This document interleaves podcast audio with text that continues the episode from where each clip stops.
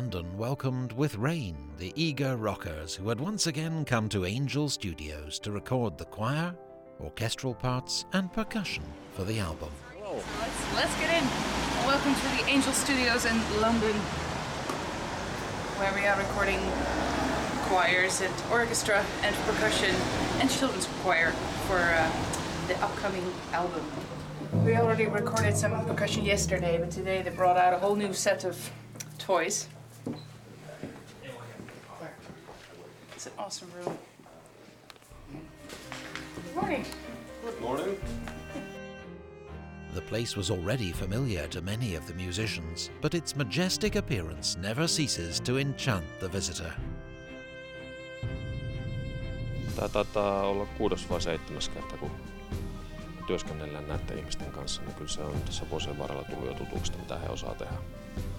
Et ei se sillä tavalla enää yllätyksenä tule, mutta joka kerta se kyllä jaksaa hämmästyttää ja aiheuttaa ihan...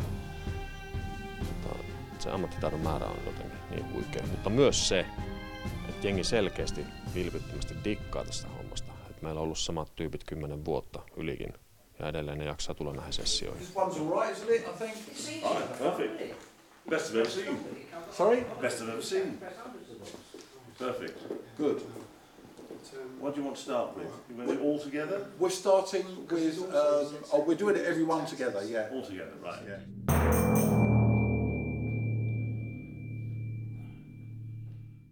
Siis ihan uskomatonta ammattitaitoa. Tai niin kuin sanotaan näin, että niin kuin eilenkin äänittiin jotain etnisiä perkussioita, niin siinä on kavereita, jotka on soittanut Star Wars-leffoissa. Ja niin kuin siis sanotaan kaikki Hans Zimmerin niin kuin soundtrackit. Että kyllä siinä aika, tunti itsensä aika, aika humpparumpaliksi paikka paikoin. Aika, aika, aika mahtavaa. Niin kuin, että Primovista on niin kuin äijillä hallussa, että pistät naaman eteen mitä vaan, niin siltä lähtee. Viime- Viimeistään kolmas otto on jo hyvä.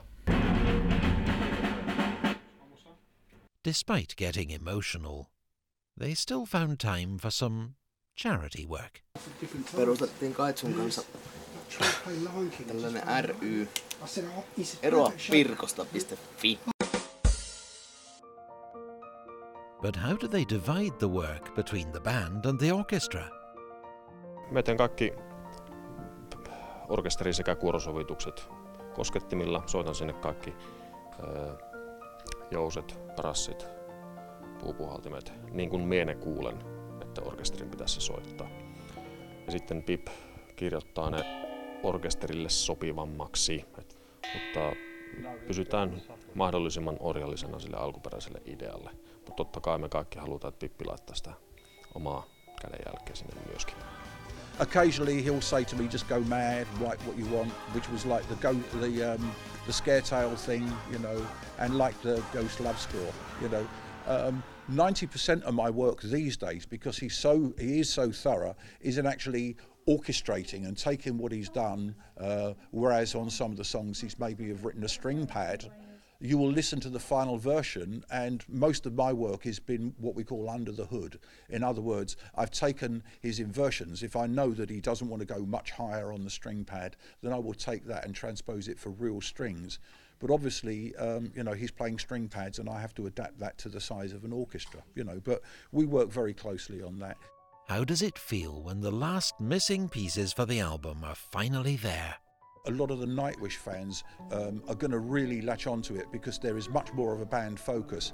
And I think, um, although I've written a lot of orchestration, I, from what I, I believe is is that the final mixes will focus on the fact that when the orchestra are heard, the orchestra are big as hell. Okay, uh, but the band are going to shine through in the areas where they need to shine. So, you know, it, it may be quite much more of a successful marriage between the choirs and the orchestra and, and the band. When asked about the secret of the continuing success of Nightwish, the answer comes immediately. Well, he's a genius, isn't he? You know, he does what he does. He's, I mean, he's unique. He is unique in the world of rock composers, and I put him up with the very best. Um, you know, streets above the likes of the Rick Wakemans and people like that. So there is no one on the planet that does what he does. There's a few that would like to, but no one comes close. In the next episode, we'll return to Finland and continue in yet another studio. Joulukuun vaihtumisen kunniaksi saatiin eilen illalla viimeinen biisi miksattua, eli kaikki 12 on nyt kertaalleen käyty läpi. Ja alkuperäisen suunnitelman mukaisesti niin nyt aloitetaan semmonen hinkkaaminen alusta uudestaan. Eli jokainen biisi on nyt miksattu noin 90 prosenttiseksi. Tota, lähdetään alusta uudelleen, tässä vielä pari viikkoa säädetään. Sitten mennään jouluksi himaan ja tammikuussa vielä pikkasen. Mikä se on sitten siinä?